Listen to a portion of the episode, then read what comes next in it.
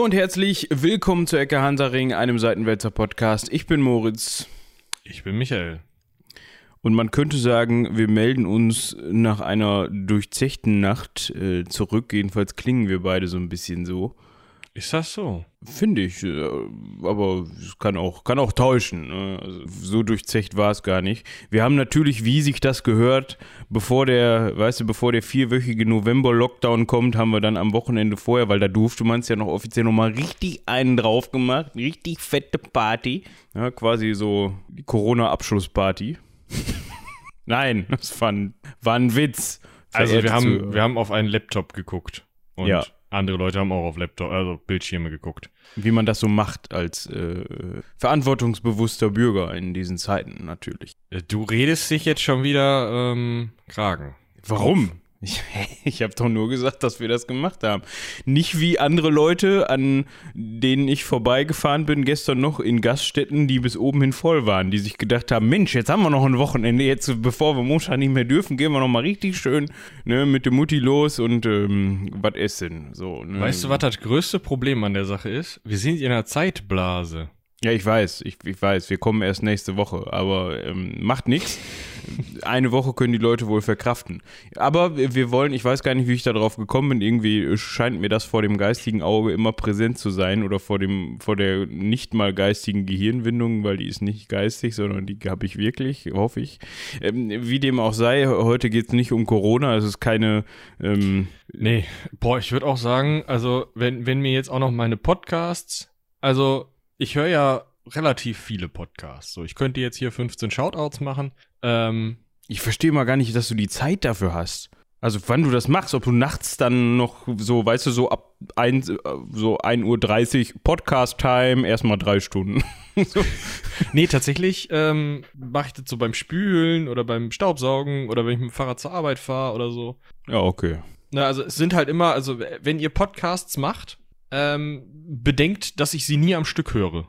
Nie. Funktioniert nicht. Also immer, Immer so irgendwann 10 Minuten Stopp. hier, 5 Minuten da. Genau. Hätte ich ja keinen Bock Ja. drauf. Ja, weiß ich nicht. Äh, Geht bei den meisten tatsächlich, weil die meisten das ziemlich gut machen. Entweder teilen die sich in Themenblöcke auf oder wiederholen viel, so.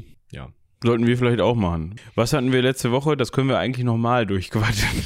Shakespeare werden wir letzte Woche gehabt haben, weil der immer noch auf Halde liegt. Ja, äh, das soll nicht heißen, also ihr habt den ja schon gehört, wenn ihr das hier hört, hoffentlich. Und wenn nicht, soll das nicht heißen, nur weil wir den so in Anführungsstrichen stiefmütterlich behandeln, ähm, dass man das nicht hören sollte oder dass das nicht hörenswert wäre. Es wäre sogar ganz gut, und jetzt kommt nämlich der clevere Bogen, den ich hier schlagen möchte, für das heutige Thema den Shakespeare gehört zu haben, weil wir beschäftigen uns nämlich mit einem Protagonisten seiner Werke.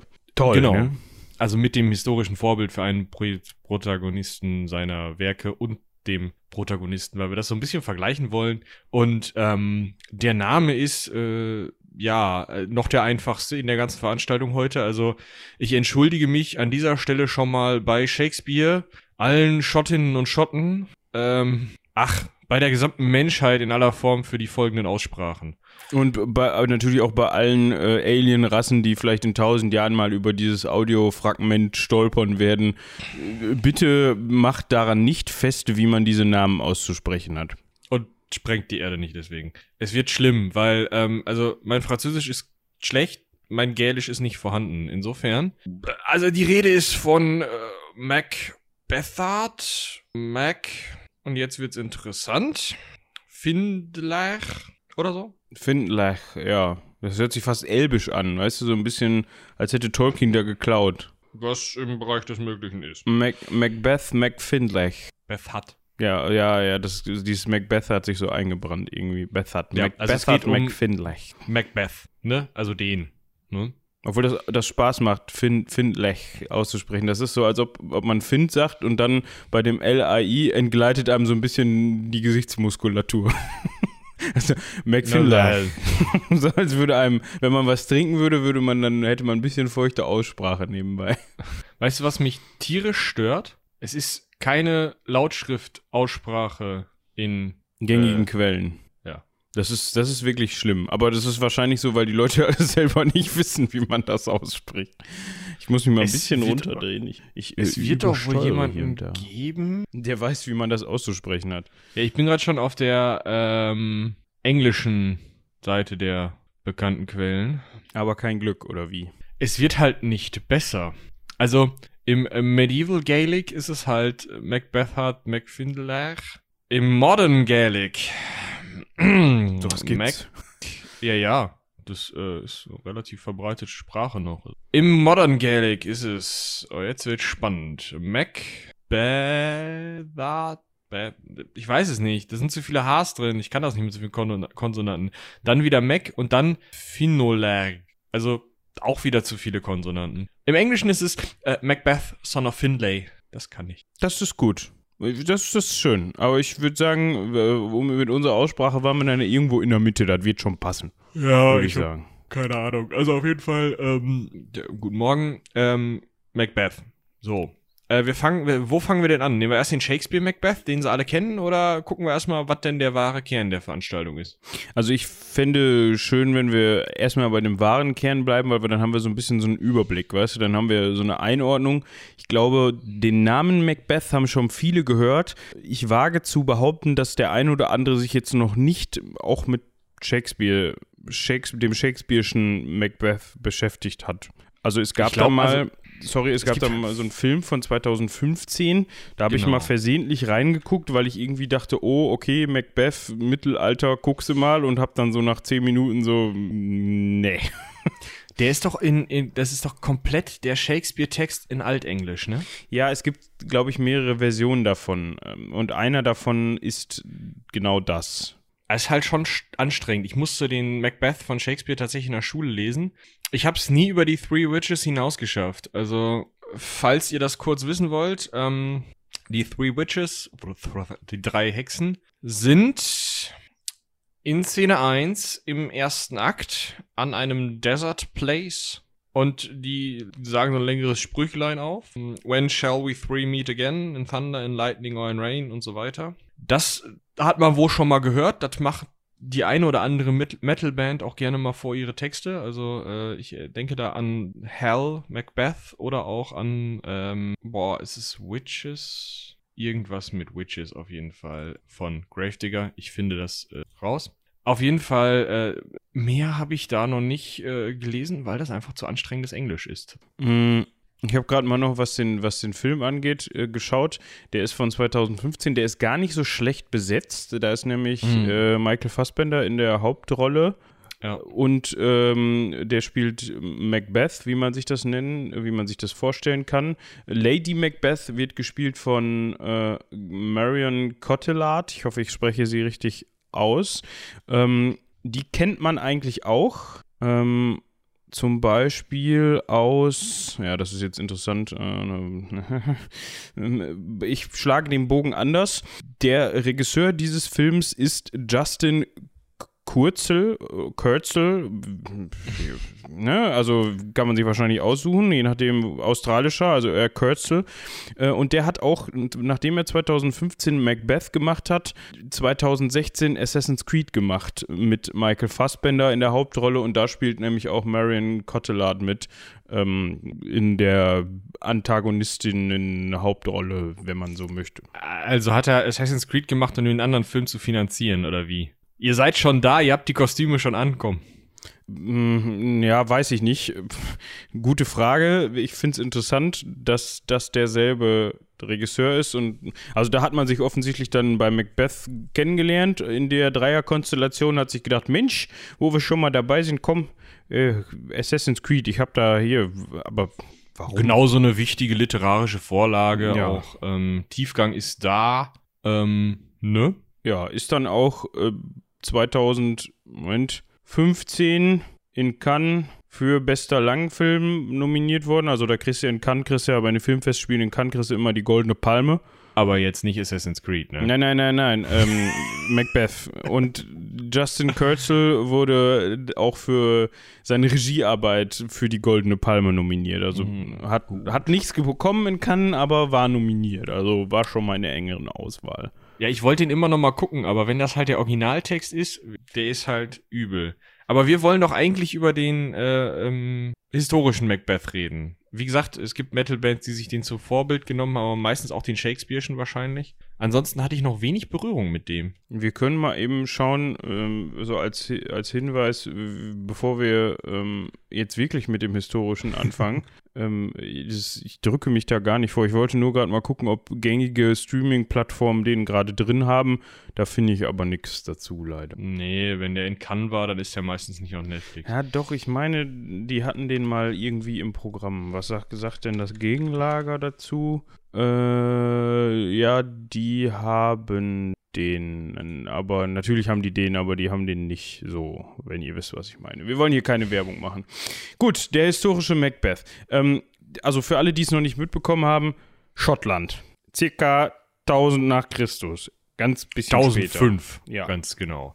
Also wir sind sozusagen schon wieder quer durch die Zeit gesprungen, weil also vielleicht können wir mal die, die mh, mm, Ideengeschichte hinter dieser Folge mal kurz aufdröseln. Und zwar war es nämlich so, dass wir für unsere Ideenliste, die ihr immer gerne erweitern dürft, mit einer Mail an rumlabern.seitenwälzer.de, ähm, Dinge gesucht haben, die irgendwie im Früh- und im schlimmsten Fall noch im Hochmittelalter stattfinden, die wir noch nicht besprochen haben. Und da schneite mir halt meine alte Schulbuchversion von dem äh, Shakespeare'schen Macbeth äh, auf die Füße äh, beim Aufräumen. Egal. Auf jeden Fall habe ich dann gedacht, hey, Macbeth, der war doch irgendwie pff, um 700 in Schottland. Klar. Habe ich mich natürlich vertan, aber hab gedacht, gut, der ist irgendwie, wird mit Frühmittelalter, den schreiben wir mal auf die Liste, hab den dann so ein bisschen recherchiert und ihn im Jahre 1005 in diese Liste eingetragen. Dann ähm, hatten wir uns mit Ronja äh, zwecks Recherche zusammengesetzt und, ähm, also virtuell, und hatten ähm, sie gefragt, wie das denn aussehe, ob sie denn äh, mal Macbeth, äh, Macbethen kann. Ne? Also, äh, ja. Und an sie sagte Stelle dann. Herzlichen Dank an Ronja für die Hilfe bei der Recherche. Genau. Vielen, vielen Dank. Sie sagte dann auf jeden Fall, ja, Macbeth, easy, aber ihr müsst dann auch dies und jenes und welches. Und jetzt ist die Liste länger. Und äh, da kam unter anderem auch Shakespeare in diese Liste. Und äh, Bloody Mary tatsächlich auch. Also äh, da könnt ihr euch für die vorletzte Folge auch direkt nochmal bei Ronja bedanken. An äh, rumlabern at Seitenwälzer.de. Wir leiten das dann weiter oder wollen wir eine eigene für Ronja at Seitenwälzer.de? Wir können ja so eine ähm, so eine Ecke Hansaring, Ecke Hansaring Ronja Danksagungs-E-Mail aufmachen, die dann da heißt ähm, Vote for Ronja, äh, nein, ähm, Team Ronja. Na, wir lassen das, wir, wir setzen uns auch wieder nur, nee, nee. Äh, schickt das an rumlabern at Seitenwälzer.de, sonst kriegt unser Administrator wieder einen Affen, weil er das vorhören muss und dann die E-Mail einrichten. Ja, das ist nicht gut. Wir leiten das weiter. Wie gesagt, ähm, durch Ihre Expertise haben wir jetzt eine sehr lange Liste, die ähm, wir noch ähm, zusätzlich abarbeiten wollen. Und zu durch Ihre unserer Expertise sehr langen Liste, um das mal anzumerken an dieser ja, Stelle. Ja, und zu der von euch vorgeschlagenen langen Liste. Wir haben da nämlich schon einiges bekommen. Ähm, ja, Danke dafür. Auch das, ja, nur es wird halt lang. Aber egal, wir haben Themen, ist auch toll. Ja, und wir uns gehen die Themen so schnell nicht aus. Ne? Das heißt, ihr werdet noch etwas länger von uns etwas haben. Also wir gedenken jetzt nicht irgendwie, keine Ahnung, nach, 100, nach Folge 150 oder 100 oder 200, Gott bewahre, äh, Schluss zu machen, ne? sondern ähm, das wird durchgezogen. Bis wir irgendwann bei den Amöben sind und bis die irgendwann nicht mehr genug Stoff hergeben, um dann zu erzählen, ja, die haben sich da gekloppt oder der eine hatte Grippe oder hat die Hufe hochgerissen oder so. Das war der erste Mensch. Die nächste Folge macht dann alles davor. Genau. ähm, Bis genau, wir irgendwann aber, an dem Punkt sind, wo wir sagen, so Leute, das ist die letzte Folge aus dem Studio. Ähm, wir melden uns ab. Wir haben alles abgefrühstückt. Alles. Alles. Genau, wir, wir melden uns in zehn Jahren wieder, ähm, wenn unsere Nachbarn wieder was erlebt haben. Genau. Ja, wir wollten eigentlich über Macbeth reden.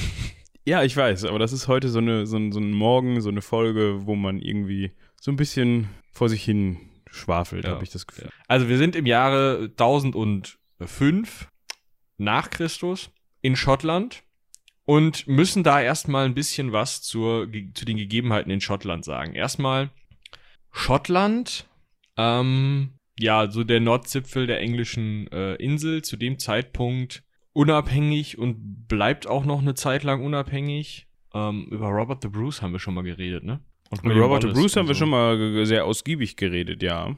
Genau. So, und ne, da kommt man so außerhalb der Unabhängigkeit. Ähm, aber zu dem Zeitpunkt ist es noch ein eigenständiges Königreich und tatsächlich nicht mal ein, ein Königreich, wie wir uns das vorstellen, mit so einem Dude mit Krone auf, der immer einen kleinen Jungen dabei hat, der dann später die Krone aufkriegt, sondern ähm, mit einem etwas anderen System der nicht erblichen Thronfolge, sondern dem Tanistry-System, Tanist, Tanistry, mh, bei dem der König, die Königin, es durften auch Frauen ran, gewählt wurde, sobald, also, hm, der König stirbt, sein schon designierter Nachfolger wird König und muss direkt dafür sorgen, dass er einen Nachfolger kriegt. Also der muss direkt gewählt werden, sodass, oder Königin, sodass im Zweifel immer ein Nachfolger da ist und diese Person, dieser Nachfolger oder diese Nachfolgerin muss einzig die Bedingungen erfüllen. Erstens,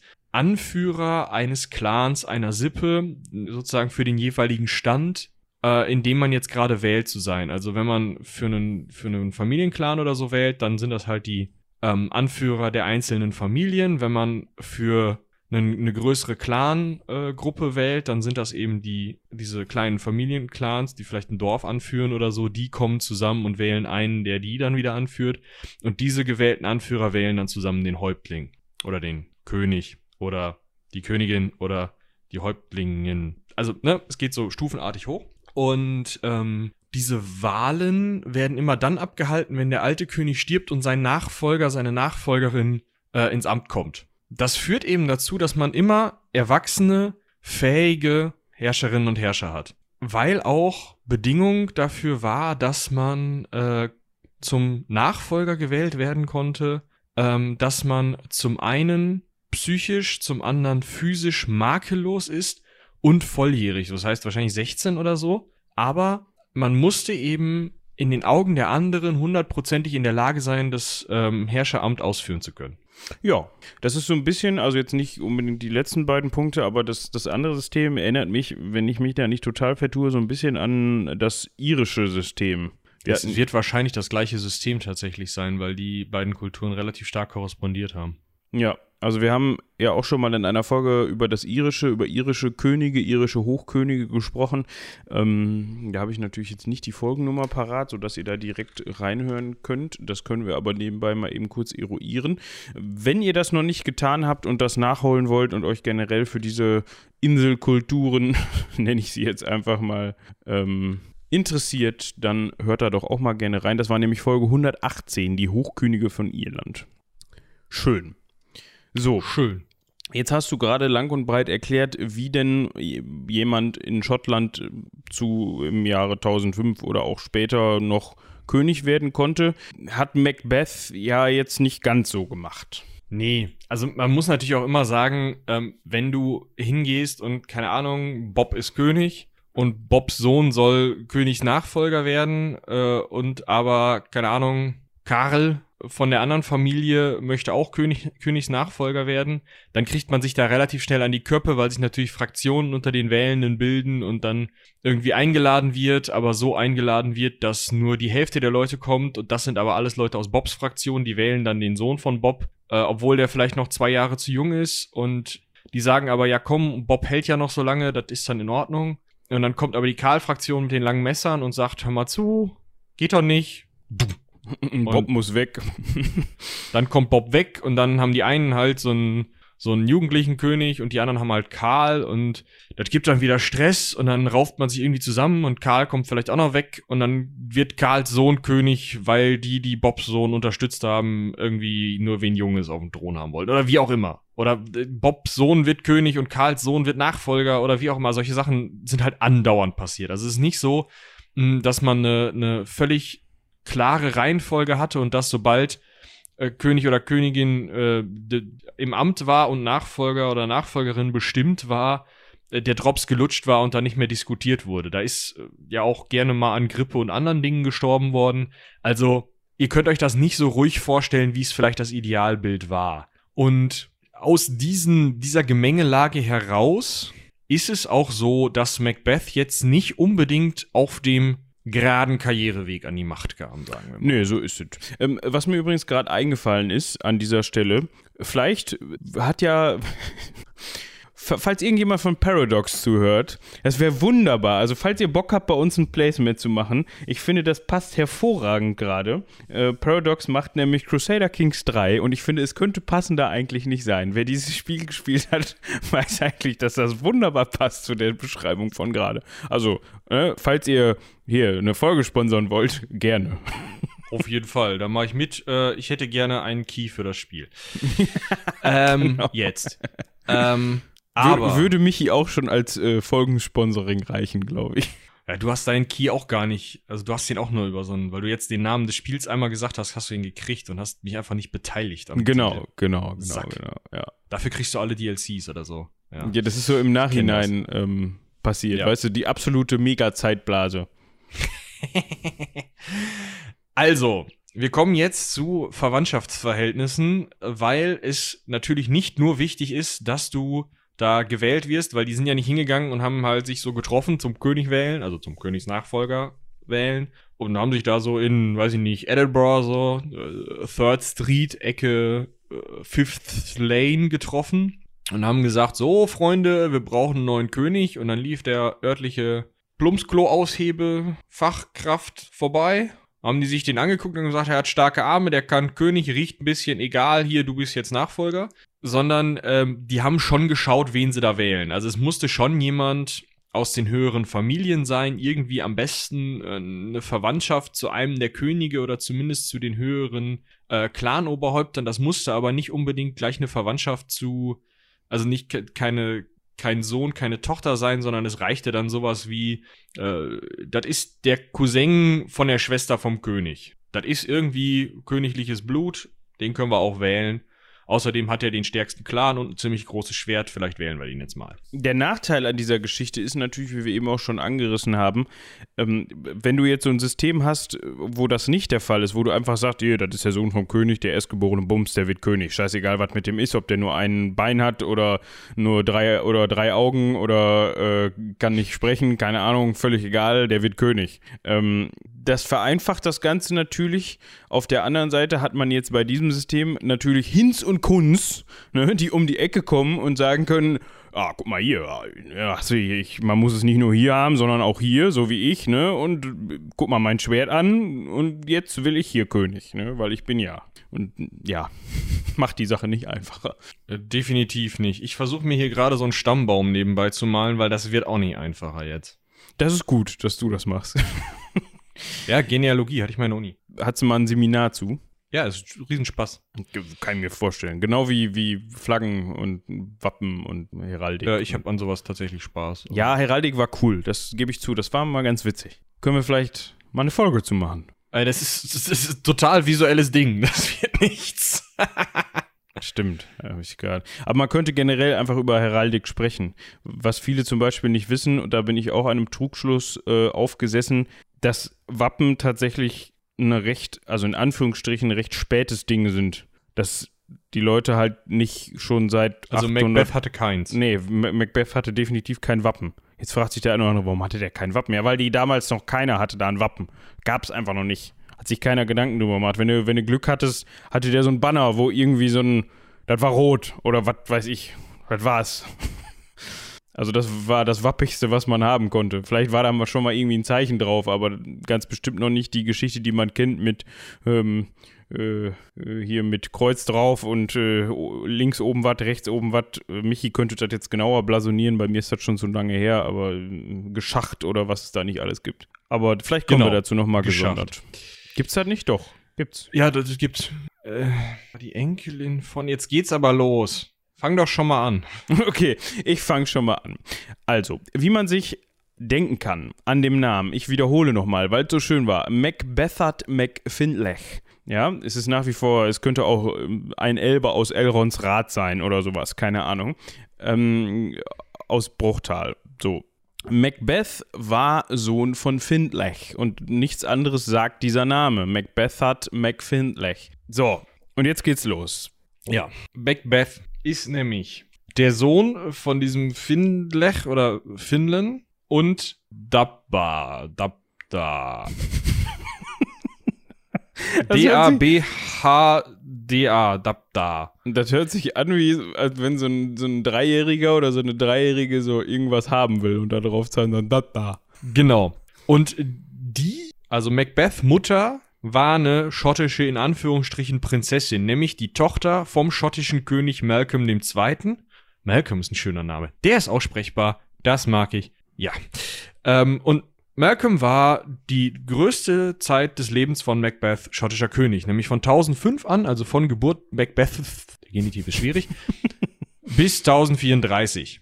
So, also hatte er königliches Blut. Wichtig für die Legitimation. So, die zweite Prinzessin von Schottland und Tochter von Malcolm war Bethok, die mit dem nachfolgenden König von Schottland, Duncan I., verheiratet wurde. Der war von 1034 bis 1040 König. Also im Endeffekt vielleicht vorher in einem ähnlichen Stand wie der Finlan, der Vater von Macbeth, weil die ja beide mit einem mit einer Tochter von Malcolm verheiratet waren.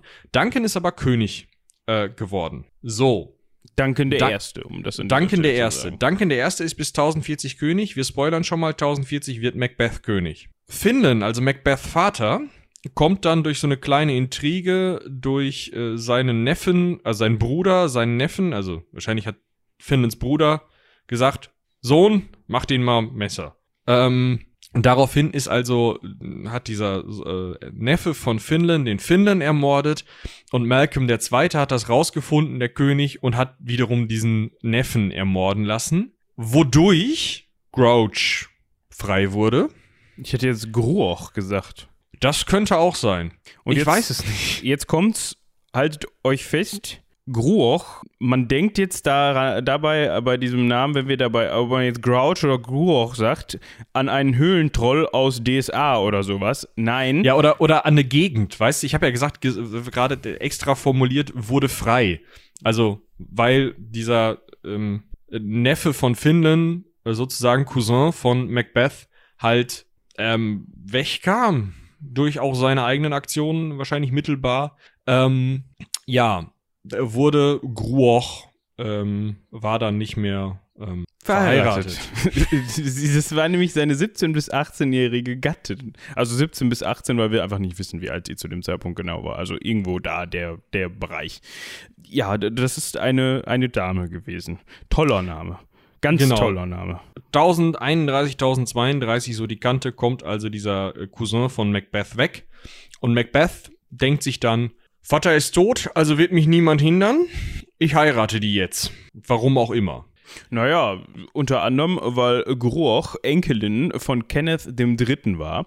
Und der war schottischer König von 997 bis 1005. Also, Also, Vorgänger vom aktuellen König Malcolm. Genau. Nochmal eben zu den Alterskohorten. Wie gesagt, Gruoch war 17 bis 18. Macbeth selber war äh, 27 ungefähr, also 10 Jahre älter als seine Frau, aber das äh, ficht einen damals ja nur wirklich nicht an.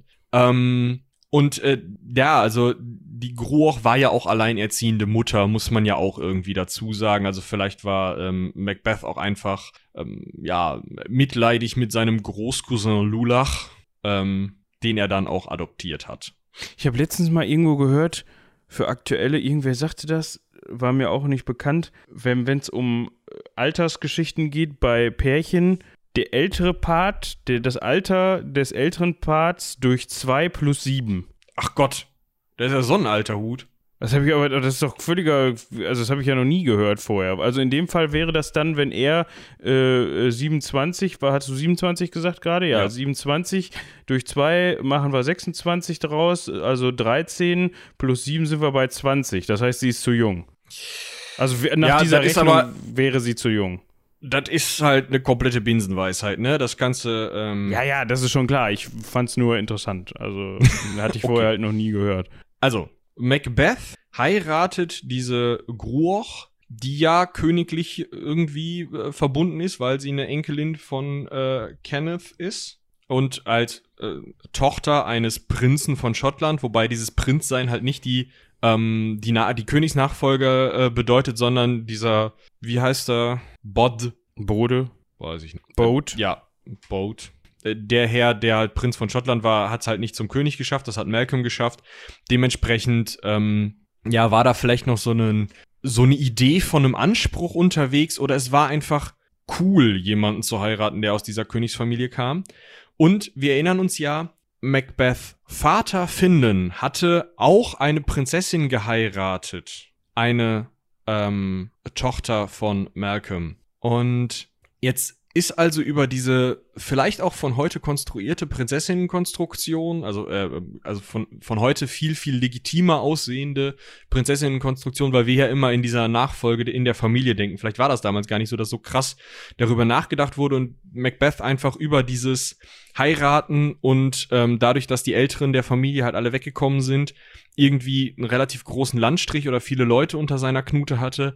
Auf jeden Fall war es so, dass im Jahre 1034, zwei Jahre ähm, nach der Heirat mit Gruoch, oder also vermutlich zwei Jahre nach der Heirat, denn wir wissen nur, dass äh, Gruochs Mann 1031, 32 weggekommen ist. Wann genau die geheiratet haben, wissen wir gar nicht. Das geht aus den Quellen nicht hervor, weil es steht nur irgendwann dann äh, in den Quellen, Gruoch heiratete ähm, Macbeth und brachte dessen Neffen, dessen Namen nicht genannt werden wird, weil er zu schwer auszusprechen ist, Sohn äh, mit in die Ehe oder sowas steht dann in den Quellen und dann steht halt kein genaues Datum dabei.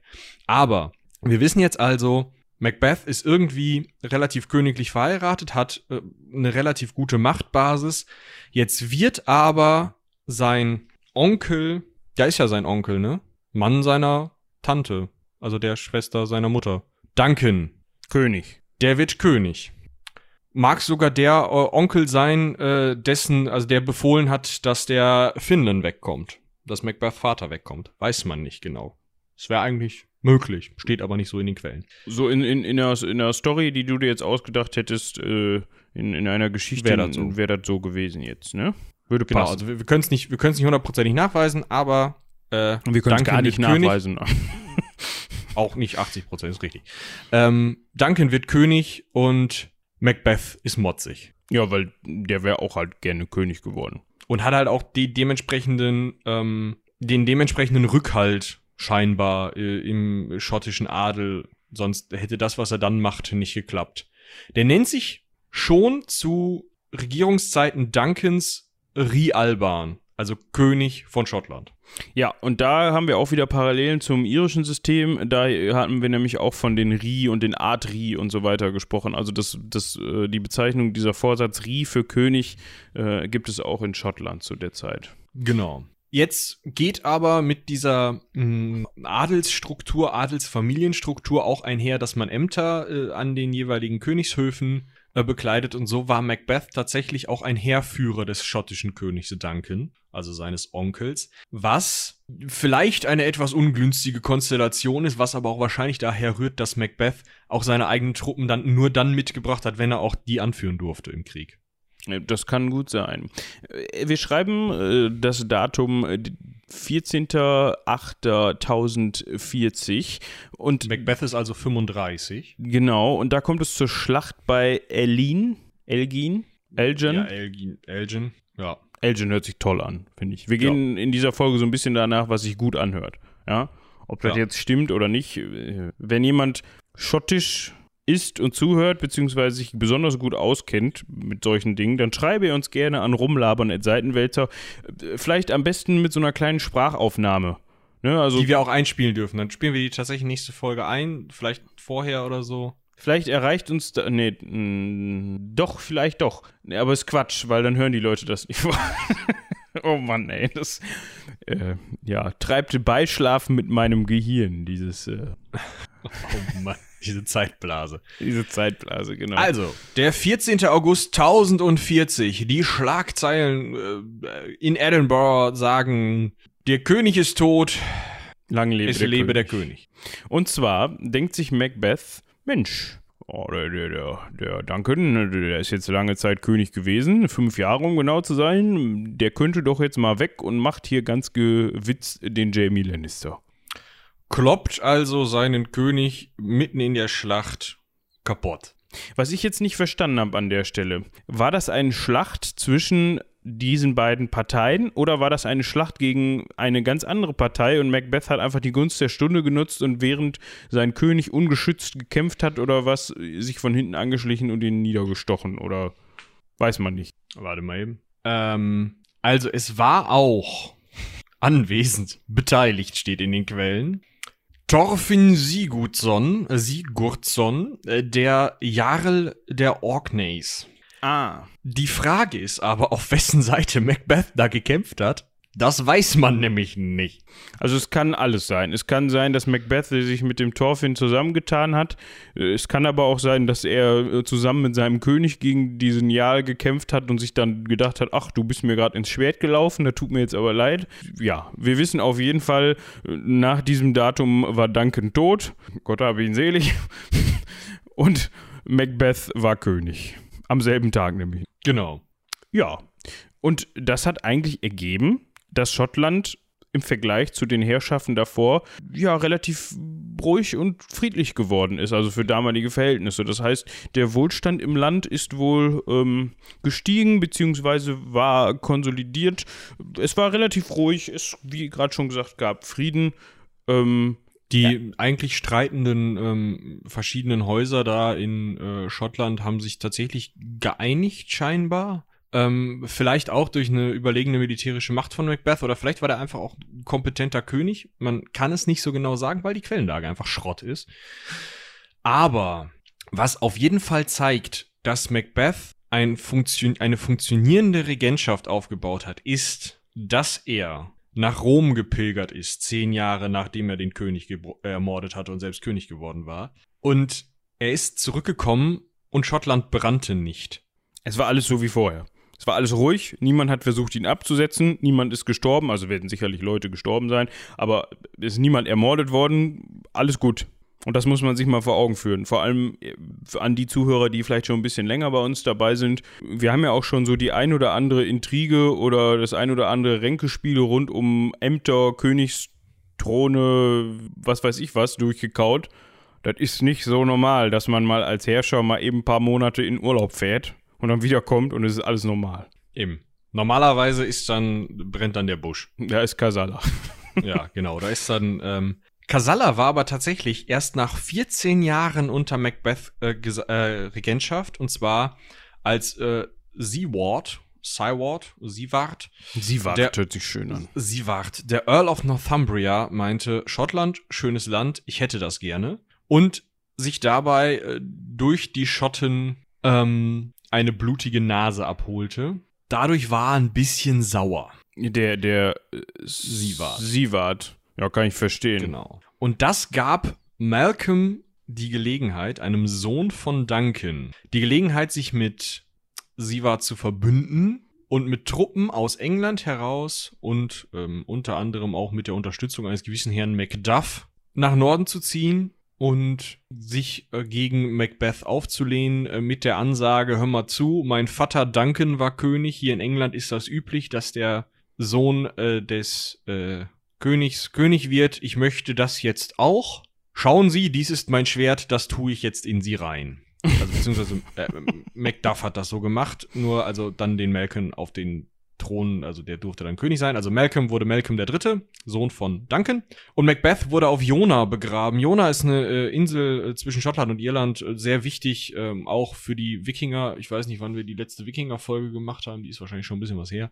Aber ähm, das war halt ein, ein Ort, der gerne von Wikingern überfallen wurde. Und dort auf Jona wurde Macbeth als letzter schottischer König beigesetzt und erstmal gewählt wurde nicht Malcolm der Dritte, sondern erstmal Lulach. Wir erinnern uns, Macbeth Stiefsohn, also der genau. Sohn, eigentlich Sohn von, jetzt müssen wir das wieder nachgucken, ähm, von der, dem Mann, äh, dem Vorgänger Macbeth äh, in Bezug auf seine Frau. Von äh, Gruochs, also Gruochs Sohn. Der wurde gewählt, ähm, kam dann aber schon am 17.03.1058 also nicht ein ganzes Jahr nachdem äh, Macbeth im Kampf gegen Macduff am 15.08.1057 getötet worden war, kam der bei einem Hinterhalt weg. Und ähm, ich sag mal, das war auch ein relativ junger König mit seinen zu dem Zeitpunkt 29. Ja, oh, das ist ja, hör mal, gerade dem Mannesalter, dem Kindesalter entsprungen quasi. Also das geht ja quasi. gar nicht mit 29.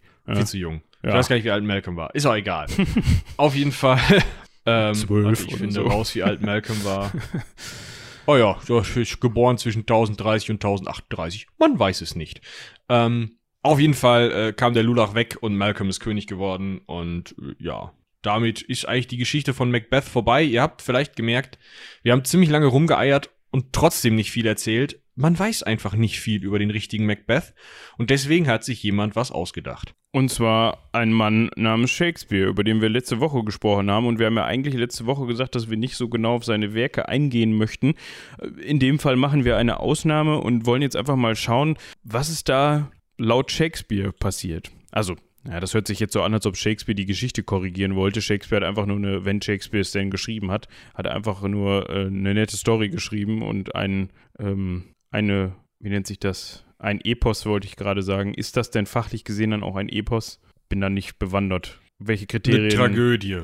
Eine Tragödie, okay, ja, okay. Ich habe keine Ahnung, was jetzt ein Epos zu einem Epos macht. Es kann sicherlich in einem Epos auch passieren, dass da tragische Dinge vonstatten gehen. Aber äh, gut, da soll sich jemand mit beschäftigen, der in irgendeiner Weise ähm, ähm, literaturtechnisch äh, bewanderter ist als ich. So, eingeleitet wird der ganze Bums mit der vorhin schon erwähnten äh, Szene 1 in Akt 1, wo sich drei Hexen, die auch nur als First Witch, Second Witch und Third Witch benannt werden, treffen und diskutieren, wo sie den ähm, äh, Macbeth nochmal treffen, um dann mit dem zu sprechen. Damit weiß man schon, okay, hm, Macbeth wird nicht gut für dich heute. Wird ein schlechter Abend für dich.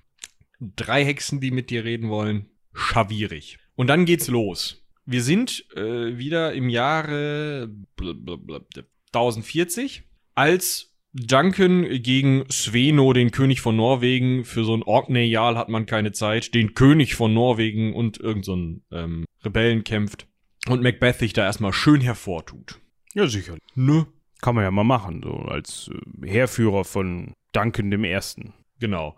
Und dieser McDonald, äh, dieser, dieser Rebell, sei der Nachfolger von Duncan gewesen. Ich glaube, ich glaube, das würde man McDowell aussprechen. Da ist doch noch ein N drin. McDonald. Bitte. Also Ronald, der ähm, äh, eigentlich designierte Nachfolger, der da rumrebelliert hat, ähm, hat die Norweger unterstützt und Macbeth hat den besiegt und deswegen sagt Duncan, okay, komm, Macbeth, du wirst jetzt mein Nachfolger, du hast das gut gemacht. Und dann wird Macbeth auch direkt in diesem, äh, also nach dieser Schlacht noch im Heerlager äh, zu, äh, zum Nachfolger von Duncan gewählt. Das ist also schon anders als in der Realität. In der Realität war es ja so, dass äh, Macbeth sich selber schon als König von Schottland bezeichnet hat und dann ähm, den Duncan direkt in der Schlacht hat wegkommen lassen. Ja, in dem Fall aber kriegt Macbeth das gar nicht mit, dass er zum Thane of Cawdor, oder wie hast du es gerade ausgesprochen? Ich hab's nicht ausgesprochen. Ah, okay. Ähm, Nachfolger. Zum Thane ernannt wird. Bekommt das aber zusammen mit Banco, Banco, B-A-N-Q-U-O, Banco. Toller Name. Banco. Macbeth und Banco, das Dream Team. Macbeth. Du hast Macbeth gesagt. Nee, ich habe Macbeth gesagt. Ich habe Macbeth verstanden. Das wäre ein ziemlich cooler Metalband. Macbeth. Schön. Also Macbeth und Banco sind auf dem Rückweg von der Schlacht und werden von diesen drei Hexen, ähm, ich wollte gerade sagen, ähm, was ist das richtige? Nicht konsolidiert, sondern konsolidiert. Was? Ja, ist wurscht, egal. Ähm, und die äh, überrascht. Nenn, die nennen ihn, äh, ich wollte sagen, äh, kontaktiert. Ah. Also die überraschen sie auf dem Rückweg, treffen sie auf dem Rückweg von dieser Schlacht und die nennen ihn schon Thane und sie prophezeien ihm, dass er eines Tages König von Schottland sein wird. Das Problem an dieser ganzen Geschichte ist, dass der Banco das mitbekommt. Ähm, dem prophezeien sie auch was, und zwar, dass er Ahnvater von Königen sein wird, also dass seine Nachfahren irgendwann mal König von Schottland sein werden. Warum das jetzt ein Problem ist, kommen wir gleich drauf zu sprechen. Er kommt dann zurück ins Lager. Da ist dann halt auch wieder so eine Lücke, wo man sich denkt, äh, okay, die waren auf dem Rückweg von der Schlacht. Äh, ach, okay, vom Ort der Schlacht ins Lager und der König war schon eher in der Schlacht äh, im Lager, weil der nicht teilgenommen hat oder so. Das war alles. Also offensichtlich brauchten wir einen Moment in der Geschichte, wo diese drei Hexen, Macbeth und Banco, mal eben kurz für fünf Minuten ohne den Rest antreffen konnten. Wie das jetzt so. zustande gekommen ist, egal. Es ist ja auch nur eine Bühne. Genau. so, und ähm, da merkt der Macbeth, wow, die haben keinen Scheiß erzählt, die drei komischen Frauen, die da im Wald standen, sondern ich bin jetzt gerade hier zum Thane ernannt worden, also erste Prophezeiung stimmt, das heißt, äh, ich werde äh, eines Tages König. Ist ja auch sinnvoll, wenn ich jetzt hier Nachfolger vom König gewählterweise bin. Läuft bei dir, Banco, ähm, du wirst Ahnvater der Könige, ich, wir gucken mal, ich adoptiere einfach deinen Sohn oder so, dann. Ja. Oder wir wählen einfach deinen, weißt du, sowas. Wird toll. Und jetzt Ähm, kommt jemand Ende. ins Spiel. Ja, genau, Ende. Jetzt kommt jemand ins Spiel, äh, den wir auch schon mehr oder weniger kennen, nur trägt sie in diesem Stück, glaube ich, nicht ihren eigentlichen Namen. Und zwar ist die Rede eigentlich von Groch oder Grouch oder wie immer man sie nennen möchte. Und die heißt hier einfach Lady Macbeth, weil sich Shakespeare wahrscheinlich auch gedacht hat, das kann kein Mensch aussprechen, das nehmen wir nicht, das ist ein Scheißname. So. Ich, ich sag mal so, ich glaube, das war nicht Shakespeares Problem. Wenn du mal Shakespeare-Texte liest, da sind Namen und Worte drin, da denkst du, oh Gott, oh Gott. da ist Groch noch schön gegen, meinst du? Ja, ja. Okay. Aber was wir festhalten können ist, Lady Macbeth wird als komplett bekloppte, machtgeile Frau dargestellt. Die kommt nämlich direkt auf die Idee, ja mal zu, ähm, wenn dir die Hexen da prophezeit haben, dass du König wirst, da können wir doch direkt mal sagen, komm, wir machen das mal ein bisschen schneller, ähm, reißt er dem äh, Duncan direkt den Kopf ab, dann haben wir die Sache auch direkt durch. Genau. Ja, Das möchte der Macbeth erstmal nicht, weil der sich denkt, das ist mein König, das macht man eigentlich nicht. Hm. Wird dann aber von ihr relativ, ja, dazu gedrängt. Man sagt sogar, es- man munkelt sogar, dass sie an seine Männlichkeit appelliert hat und sagt, ein richtiger Mann tötet immer seinen König. Das ist, äh, gehört sich so. Ich guck gerade mal nach, ich habe hier den, den Originaltext offen. Oh. ob ich die Stelle finde, wo drin steht, hör mal zu, wenn du dem nicht, äh, ne, dann. Gibt's eine Vorstrafe.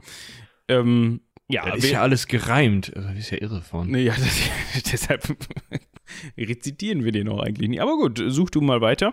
Ähm, Es ergibt sich, äh, toller Zufall übrigens, dass Duncan sowieso mal bei Macbeth äh, zum Essen vorbeischauen wollte. Und dann ähm, kommt Lady Macbeth auf die Idee, Mensch, du könntest doch mal, verehrter Gatte, wenn der Duncan sowieso da ist, hier mal kurze 50 machen. Ja? So.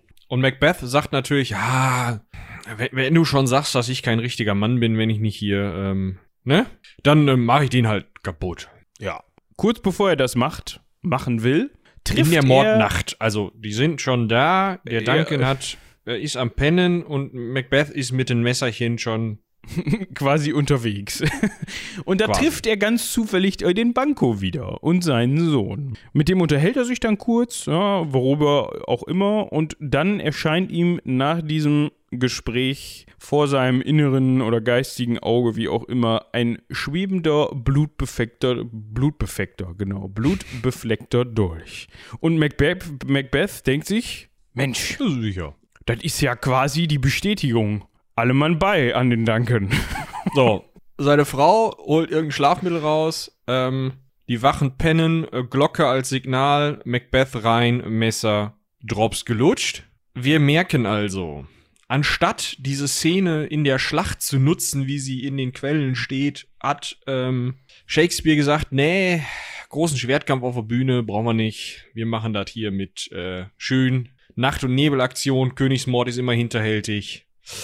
Ne, also da trennen sich die Wege so langsam zwischen dem verrückten, tyrannischen Macbeth und dem historischen Macbeth. Ja, und unser äh, verrückter, tyrannischer beziehungsweise Shakespeare'scher Macbeth ist ähm, einfach irgendwie, also das ist kein kompetenter Mörder.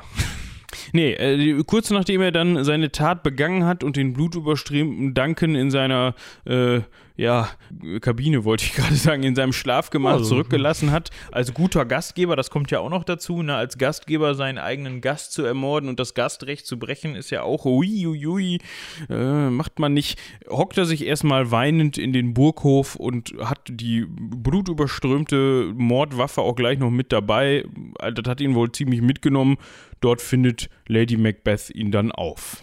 Erzählt ihm natürlich ein, sagt hör mal zu, geh wieder bei den Duncan bei, lass das Messer da stecken. Fingerabdrücke gibt's erst in tausend Jahren. Ähm, das wird keiner merken, das waren die Wachen. Ja, bestimmt. Und ähm, als Macbeth halt die ganze Zeit sich weigert und das nicht machen will, sagt Lady Macbeth, ja komm, gib mir die Waffen, ich leg die da wieder hin und äh, es klopft am Burgtor, weil er natürlich, also ist ja auch wieder geil. Er sitzt im Burghof und man kann sich das ja so aus, als so eine Pappburg vorstellen. da ist ja vorne, da ist direkt das Tor, klopft dann. Ja, vor allem auch mitten in der Nacht. Ja. Mitten in der Nacht haben sich nämlich mal, und jetzt kommt der Name, den wir eben schon mal gehört haben, mit ins Spiel, Macduff und Lennox gedacht. Mensch, guck mal, hier wohnt doch der Macbeth und der Duncan ist auch zu Besuch. Wir könnten ja habe mal. noch ein Sixer Bier dabei. genau, weißt du, das ist halt so. Klar. Ja, die haben draußen gewartet. So, jetzt könnt ihr tot sein, jetzt könnten wir mal klopfen, oder wie? Also, ja. Die werden auf jeden Fall hereingelassen, sind ja bekannte Leute anscheinend, dem Burgpförtner jedenfalls. Und ähm, Macbeth erscheint auch kurz danach am Tor, im Morgenmantel, so angeblich gerade aufgewacht. Und äh, der Macduff, äh, vielleicht ahnt er schon was, weiß man nicht, erkundigt sich nach Duncan. Ne, der Duncan ist hier, äh, ne, ist zwar 3 Uhr nachts, aber ich wollte jetzt nicht bis morgen warten. Und Macbeth sagt, ja sicher, kein Problem, komm mit hier, Zimmer 3, dritter Stock, da kannst du gucken gehen. Macduff Ne, klopft wahrscheinlich erstmal, kriegt keine Antwort, denkt sich, oh, der alte Sack, der schläft bestimmt, gehe ich mal rein, stör den mal und findet dann natürlich den ermordeten König in seiner Blutlache liegend vor und schlägt Alarm. Was macht Macbeth? Ja, Macbeth äh, sagt, der war's. Der Kammerdiener, selbstverständlich. Der Mörder ist immer der Gärtner, man kennt das. Macduff denkt sich, warum sollte der das machen? Macbeth ist der Thronfolger, der hat da definitiv, ne, qui bono, man kennt das. Ähm, ja, also das Ganze geht ein bisschen drunter und drüber. Man kann Macbeth aber nichts nachweisen, wahrscheinlich auch, weil seine Frau so kompetent die Messer versteckt hat. Und äh, ja, was weiß ich denn? Also Ist halt eine Geschichte, ne? was auf jeden Fall passiert und was auch genauso passiert wie in der, ähm, äh, in der Historie, äh, die Söhne von Duncan, äh, Donald, Bain und Malcolm fliehen nach Irland und England. Und ähm, dementsprechend hat man also jetzt im Endeffekt im dritten Akt des Stückes die gleiche Situation, wie man sie in der Realität hat. Äh, Duncan ist hin und Macbeth wird König. Ja, klar. Ne, alle Wirren zum Trotz, allen Wirren zum Trotz, äh, komm, bietet sich ja an, Macbeth wird König, das haben die Hexen ja auch so gesagt. Ne, da wissen zwar, der Großteil weiß da nichts von, außer Banco. Und da ist nämlich das Problem. Macbeth fürchtet jetzt nämlich, weil Banco ja mitbekommen hat, dass die Hexen gesagt haben, Mensch, Junge, du wirst König, dass er diese Geschichte ein bisschen beschleunigt hat. Und irgendwie könnte man ja darauf kommen, dass es sich an dieser Stelle um eine selbsterfüllende Prophezeiung handelt. Ne? Weil wenn die Hexen ihm nicht gesagt hätten, dass er König wird, wäre er vielleicht niemals König geworden, weil er es nicht wüsste. Wenn du weißt, was ich meine. Und er hätte wäre niemals auf die Idee gekommen, seinen König zu ermorden. Aber Und die Moral von der Geschichte, äh, höre auf die Hexen nicht, oder? das sollte sowieso immer die Moral der Geschichte sein. Also, du kennst sie nicht, aber für alle, ne, die damit was anfangen können, äh, die Mumen im Wald, ähm, ja, und der, der blutige Baron, also, ihr wisst Bescheid. Ihr wisst, dass, die, dass denen nicht zu trauen ist. Halten wir auf jeden Fall fest, äh, anstatt jetzt, ähm, äh, wie das natürlich total, also auch, äh, ja, für die ganze Erzählstruktur total hilfreich wäre und ein wirklich spannendes Stück erzeugen würde, ähm, äh, wenn man jetzt hingehen würde und einfach diese 15 Jahre Friede, Freude, Eierkuchen in Schottland, die scheinbar unter Macbeth geherrscht haben, jetzt einfach mal so zwei Stunden lang auf der Bühne ausspielen würde. Nee, Shakespeare hat sich da einen ganz originellen Dreh überlegt. Wahrscheinlich war der damals sogar. Das kann nur sein, ja. Naja, auf jeden Fall ähm, kriegt Macbeth halt einen Rappel, denkt sich, scheiße, der Banco weiß was, äh, lass uns den ermorden lassen, äh, schickt irgendwelche äh, Mörder aus, äh, lässt den Banco ermorden, dessen Sohn entkommt, ne? Von wegen, der kann dann ähm, Teil 2 und so. Ja, und der kann halt äh, dann ähm, hier Stammvater der Könige werden und so, der muss halt entkommen. Und Macbeth ähm, wird halt immer paranoider. Kann man sich ja auch vorstellen, wenn man schon anfängt, die eigenen Kollegen zu ermorden, nur weil sie Hexen gesehen haben. Ja. Äh, anlässlich der Krönung wird dann ein Bankett gegeben und anstatt, dass man sich da hinsetzt und lecker lecker und so, ähm, setzt sich äh, Bankos Geist auf den Königsplatz, weil der wird ja Stammvater der Könige, ne? Ne, Kennen wir ja. Und Macbeth sieht den halt, aber auch nur Macbeth sieht den und äh, rastet halt komplett aus, redet wirres Zeug. Lady Macbeth versucht die Leute zu beruhigen und so weiter. Das muss halt eine ziemlich lustige Szene im Stück sein, ähm, aber ähm, es wird halt also es, ist, es zeigt halt einfach nur, Macbeth wird langsam verrückt und Lady Macbeth versucht so ein bisschen äh, mit vielleicht auch unlauteren Methoden ähm, die, die Hand über die ganze Sache zu halten. Und Macbeth sagt sich, wisst ihr was, Leute, äh, hilft alles nichts, wir müssen noch mal an der Quelle nachfragen, wo sind die Hexen. Ja. Ich finde es übrigens schön, dass Ronja uns mit dem Hinweis versehen hat, ähm, ähm, wo, wo steht's? Moment, Macbeth rastet aus, kommt häufiger vor. Danke. Good to know. Ja, Die Mac wichtigen Dinge. Macbeth also zu den Hexen hin ähm, und die, ja, die machen Hokuspokus, kann man fast sagen, ne? Denn als erstes lassen sie etwas erscheinen, was ich echt nicht verstanden habe. Akt 4 am Anfang. Ich schaue noch mal nach, ob ich das vielleicht im Original besser verstehe. Ein bewaffneter Kopf erscheint. Ja, ein bewaffneter Kopf. Äh, Dazu da, nee, das fünf. Das ist ein Drama in fünf äh, Akten, hätte man vielleicht auch. ist, ist das wichtig? Äh, Weiß ist ich nicht. Ist, äh, die klassische Fünf-Akt-Struktur. Wer, wer kennt sie nicht? Ach so, ja gut. Also ich nicht. Nee, ich auch nicht.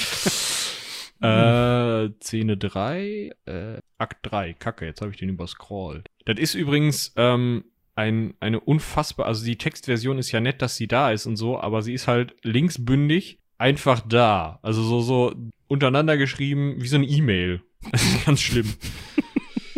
Da kommt das Ähm. also her. Also wir können auf jeden Fall festhalten, ähm, der blutige, ja, blutig vielleicht auch, der bewaffnete Kopf sagt ihm, er soll sich vor Macduff in Acht nehmen. Dann lässt, äh, lassen die Hexen eine zweite Erscheinung erscheinen, Schuhu, und zwar ein blutiges Kind. Das sagt ihm, dass kein Mensch bzw. Mann, der von einer Frau geboren wurde, ihm Schaden zufügen könne. Und drittens, ein gekröntes Kind mit Baum in der Hand sagt ihm, dass er nichts zu befürchten hat, solange der Wald von Burnham oder Birnam nach Dunsein wandle. Also es geht da wirklich Also- um einen Wald, der wandelt. Da kommen wir gleich noch drauf zu sprechen. Also wenn die Ents nicht angreifen, ist Macbeth safe. Genau. Dann denkt er sich, okay, das war ja schon mal ganz gut. Ich hätte ja noch mal eine Frage. Was ist denn mit den Nachkommen von Banco? Also der Banco wurde ja bei dem ersten Treffen mit den Hexen als Ahne von Königen beschrieben. Also werden die denn wirklich Könige? Und die Hexen beschwören weitere Erscheinungen, und zwar acht Könige an der Zahl. Und diese Könige sollen angeblich Nachfahren von Banco sein und Banco selbst erscheint als letzter in dieser Reihe mit quasi. Daraufhin verschwinden die Hexen und Lennox. Nächste Szene. Lennox kommt an und jetzt sind wir wieder, jetzt kommen wir wieder, also der ganze Hexenkrempel ist äh, ahistorisch, wie man sich das vorstellt. Ne, also es mag sein, dass äh, Frauen um ähm, auf ähm, äh, in Wäldern gestanden haben, also irgendwo in der Gegend gestanden haben und Reime aufgesagt haben, aber äh, näher an die Historie kommen wir da nicht. Aber jetzt kommen wir wieder an einen Moment, wo es, wo es historisch her wird, denn äh, der in England weilende Malcolm und der Macduff, der ja in der Historie auch dann als ähm, äh, Mörder von Macbeth auftritt, ähm, die beiden äh, zetteln in England, auch im Stück von Shakespeare, eine Rebellion an und führen ein Heer gegen Macbeth. Der Earl von Northumbria kommt nicht vor. Ja, also das ist eine innerschottische Angelegenheit in dem ganzen Bums. Gut, die englischen Truppen, aber ja. Was macht Macbeth? Macbeth geht hin und sagt, Mensch, das Methode mit, die Methode mit mache ich Messer hat letztens mal schon gut funktioniert oder mehrfach gut funktioniert, sowohl bei Malcolm als auch bei ähm, äh, hier ähm, äh, Banco.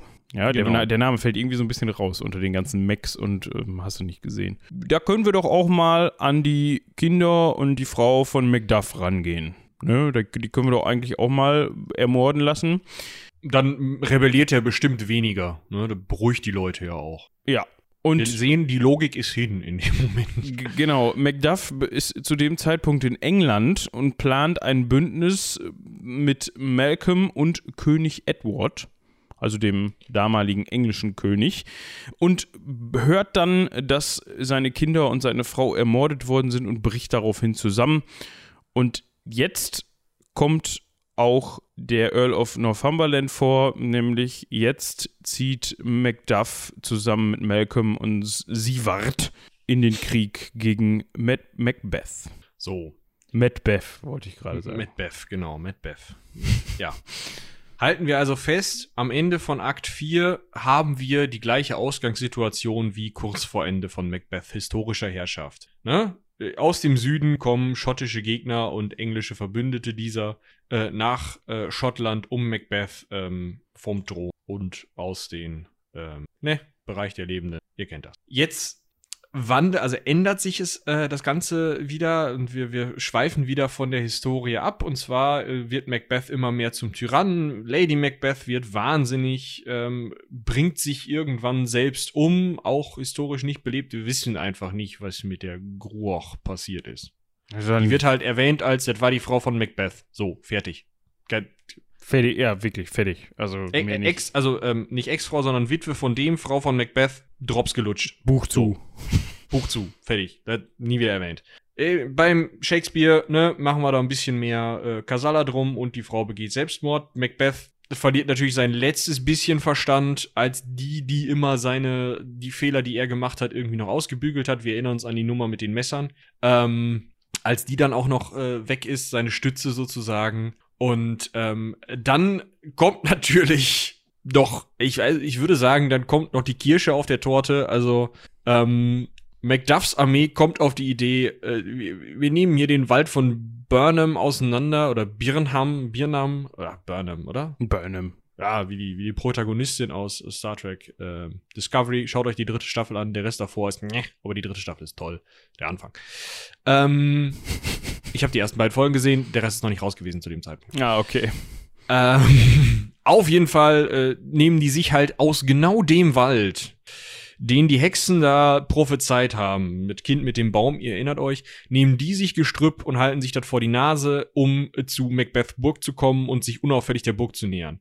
Das heißt, Macbeth guckt jetzt über die Zinnen, weil er vermutet, dass seine tote Frau da rumläuft, oder ich weiß es nicht. Ähm, auf jeden Fall guckt er über die Zinnen und sieht den Wald von Burnham und denkt sich, der sollte nicht hier sein. Die Hexen haben gesagt, es wird gefährlich, wenn der sich bewegt.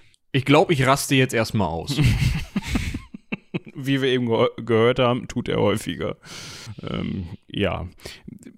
Es kommt zum Kampf. Ja, Niemand. Belagerung, alle Mann rein und so weiter, wir kennen das. Genau, den Part haben wir jetzt in seiner Ausführlichkeit übersprungen. Hm, niemand kann Back Macbeth. also, wir haben gleich alle Varianten durch, glaube ich. Ja. ja. Niemand kann Macbeth töten, weil, wir haben ja von der Prophezeiung gehört, das geht ja nicht, ja, wenn du von einer Frau geboren worden bist. Jetzt kommt es zum Zweikampf zwischen Macbeth und Macduff und da gibt es so eine Szene, die mir sehr vage bekannt vorkommt und da kann ich eigentlich nur sagen, ich glaube, hat einer von dem anderen so ein ganz bisschen sich inspirieren lassen. so ganz bisschen. Äh, und zwar kämpfen die und kämpfen und kämpfen und dann sagt irgendwann der Macbeth, ey Macduff, hör mal zu, das kannst du ja auch eigentlich lassen, weil es kann mich eh niemand töten oder mir Leid zufügen, der von seiner Mutter geboren worden ist. und Macduff sagt, zieht sich wahrscheinlich noch den Helm vom Kopf oder es passiert Und sagt, nur. I am no, äh, ja. Ja, genau. Und sagt, haha, ich bin aber gar nicht von meiner Mutter geboren worden, ich bin per Kaiserschnitt gekommen und rammt ihm das Schwert in die Helmöffnung, die viel zu groß ist und dunkel. Nein. Wir kennen ähm, das. Nein, auf jeden Fall tötet nach diesem Spruch Macduff äh, eben Macbeth. So. Und, und äh, Malcolm, also um den Lulach geht's gar nicht. Ich weiß gar nicht, kam der vor? Ich glaube nicht. In der, in, bei Shakespeare, soweit ich weiß, nicht, nee. Nee, also um den geht's gar nicht, sondern wir machen direkt kurzen Dienstweg. Malcolm wird, zu, Malcolm wird zum neuen König von Schottland ausgerufen. Der Drops ist gelutscht. Also das Endergebnis ist also wieder das gleiche, aber im Mittelteil ist es ein bisschen unterschiedlich. Ganz bisschen ein bisschen ja. dramatischer, ne? Der Wahnsinn Gut. und das Ausrasten und ähm, ich sag mal, wenn du jetzt einfach nicht, also gerade wenn man sich das überlegt, ähm, 1606 äh, hat Shakespeare das Ding wahrscheinlich fertig geschrieben. Ähm, da hatte der einfach noch nicht so die äh, auch finanziellen Mittel, um da jetzt so einen aufgedrehten 60er Jahre Historien-Sandalenfilm mit 4000 Komparsen und Charlton Heston, äh, Komparsen und Charlton Heston zu drehen. Die Charlton Heston wäre schwierig geworden, weil. Auch das. War noch nicht zu, stand noch nicht zur Verfügung. Genau. So, dementsprechend hat er sich natürlich gedacht, okay, bevor ich jetzt hier anfange, ähm, große Schlacht auf große Schlacht äh, folgen zu lassen, mache ich einfach ein bisschen Nebel rechts auf der Bühne, äh, hau da zwei Schwerter aneinander und dann kommt der Macbeth mit dem Beddock aus der Ecke da raus und sagt, yo, schön, dass wir gewonnen haben. Ja. Ne? Und dann stehen da halt die Hexen. Solche Sachen hat er gemacht. Das sind natürlich verständliche Änderungen und es ist äh, natürlich einfacher mit wenigen Schauspielern, die dafür ein bisschen verrückter spielen, einfach das Ganze Zu ja, dramatisieren. Ne? Ja, also hat er Ähm, auch nicht in der Dramakurbel äh, gedreht, einfach nur, weil er irgendwo mal gelesen hatte, der Macbeth, der hat seinen König ermordet. Uh. Genau. Und jetzt könnte man noch mal den Film gucken mit dem Hintergrundwissen, den man hat. Vielleicht mache ich das demnächst nochmal, wenn er mir Ja, irgendwo unterkommt. Ähm, um noch mal eben da auf unsere, ähm, unser nicht nur Winken, sondern ähm, Salto schlagen mit dem Zaunfall, mit dem ganzen Zaun eigentlich zurückzukommen, was wir da eben betrieben haben. Das erinnert natürlich sehr an der Herr der Ringe. So, und da Tolkien nach Shakespeare war, könnte man drauf kommen, dass der Mann sich vielleicht so ein bisschen da hat inspirieren lassen, weil diese Szene gibt es ja eigentlich auch zwischen ähm, Eowyn und ähm, dem. Ja, Äh, du, der wird auch äh, Shakespeare gelesen haben, wie es jeder gute Brite wahrscheinlich irgendwie so zwischen Geburt und äh, erster, ähm, Teetasse. ne, genau, Ja. getan haben. So. Aber wie gesagt, das kann mir keiner erzählen. Also das ist wirklich, also ich- will ja gar nicht sagen, dass er da abgeschrieben hat. Das ist vielleicht ist es auch eine Hommage oder so, wenn man so möchte. Du, es ist ja, also kreatives Schreiben ist ja immer nur äh, Versatzstücke nehmen und zusammentun. Also, mein Gott, ist auch eine schöne Szene. Ja, finde ich auch cool, dass man das da wiederfindet. Und auch diese Geschichte mit den ähm, acht, eigentlich sind es neun bei der Herr der Ringe, aber hier sind es halt acht Könige, die dann als Geister erscheinen. Hat er vielleicht nur einen dazugebaut, obwohl ich gar nicht weiß, ob der neunte dann ähm, Banco ist oder ob es, also ob es mit ihm acht sind oder mit ihm neun, das habe ich so nicht ganz äh, auf dem Schirm. Aber das erinnert mich auch so ein bisschen an die Ringgeister, ne? An die Könige der Menschen. wie gesagt, da, da wird gerne mal geklaut worden sein. Eine Sache, da möchte ich noch drauf hinaus. Ähm, ich weiß nicht, ob das als Rauschmeißer taugt, aber ähm, was halt sehr, sehr ähm, umstritten beziehungsweise einfach nicht belegbar ist, ist die Rolle der Frau, Lady Macbeth oder Grouch oder Gruoch, ähm, weil man nichts weiß. Und dann kommt natürlich noch dazu, ähm, die wird natürlich als wahnsinnig beschrieben äh, in, in, äh, äh, in Shakespeares Stück. Auch das ist einfach nicht belegbar. Das liegt aber daran, und das habe ich mal äh, vor einigen Semestern, als ich schon mal eine Idee hatte, meine Bachelorarbeit äh, zu diesem Thema zu schreiben, rausgefunden. Es ist eigentlich unmöglich, über psychische Erkrankungen, äh, welcher Art auch immer, ähm, im, also eigentlich vor 1900 vernünftig ähm, Quellenmaterial zu finden. Also du weißt einfach nicht, ob diese Groch nicht vielleicht auch wahnsinnig geworden ist. Schon der Wahnsinn an sich ist ja einfach ein schwierige, ähm, ja, ein schwieriger Es ist ja kein medizinischer Befund. Genau, also du, du, du also der, derjenige, der das geschrieben hat, der kann ja auch einfach nur gedacht haben, boah, was ist das denn für eine blöde Ziege? Ich schreibe hier mal in die historischen Bücher rein, dass die wahnsinnig geworden ist. Ja, und selbst heutzutage steht in deinem Attest nicht drin, ja, der ist leider wahnsinnig, der ist, kann heute nicht zur Arbeit kommen. Akutem Wahnsinn. ja, genau. Ja. Aber morgen Ähm, geht's wieder. Ja, also Pillekes rein, geht wieder. Also, ne, es ist halt sehr, sehr schwierig. Ich hatte halt gehofft, rauszufinden, ähm, ob ähm, vor meinem Fenster wird geschrien. Vielleicht Wahnsinn. ähm, Wir beenden erst die Folge, dann kannst du gucken gehen. Äh, ich hatte halt versucht rauszufinden, ob man irgendwie äh, neben den auch schon unfassbar schlecht äh, dokumentierten äh, körperlichen Folgen des Kriegseinsatzes ähm, im Mittelalter auch irgendwo was über geistige Folgen findet. Und äh, Spoiler, äh, nein. Also es steht nirg also es gibt halt mehrere Stellen, an denen es heißt, der König veränderte sich nach der Schlacht. So, er war wie ausgewechselt. Aber das ist das Einzige. Und über andere Leute findest du halt nichts. Dementsprechend wirst du auch nichts über irgendwelche Ladies finden. Schon gar nicht, wahrscheinlich, leider. Schon gar nicht, genau. Gut. Ja, eigentlich nicht gut. Wäre mal interessant. Ja, also das war jetzt nicht auf den Geisteszustand Ich weiß, das war der Ladies Gut, ich bezogen. dich nur ärgern. ich weiß. ich weiß, dass du weißt, dass ich weiß. So, Ende. ich habe gestern noch gesagt, als wir prophezeit haben, vorhergesehen haben, vermutet haben, dass es möglicherweise eine etwas kürzere Folge werden könnte, eh nicht. eh nicht. Ähm, meine Uhr zeigt jetzt gerade eine Stunde 20 Minuten an. Wird wahrscheinlich ein ganz bisschen kürzer durch Schnitt und Pipapo, aber ich denke, da reihen wir uns ganz gut in die übliche Länge ein. Und ihr habt einen sehr ausführlichen Diskurs zu Shakespeare bekommen. Ich glaube, das eignet sich ganz gut, falls ihr das irgendwie ähm, als, also falls ihr in irgendeiner Weise, keine Ahnung, in welchem Fach, in der Schule, keine Ahnung, Englisch, Bums, ist mir egal, irgendwie Shakespeare lesen solltet und darüber eine Klausur schreibt, was weiß ich, tut es trotzdem. Vielleicht kann man das ganz gut als Einstieg benutzen, um sich dann nochmal weitergehend mit der Materie zu beschäftigen. Also auf Grundlage dieses Podcastes davon zu sprechen, dass man sich mit Shakespeare auskennt, schwierig, glaube ich. Also du möchtest dich gerade eigentlich nicht den äh, Lernenden, sondern äh, den äh, Lehrenden anbiedern und sagen, hier, nehmt unseren Podcast und haltet ihn eurer Klasse vor die Nase.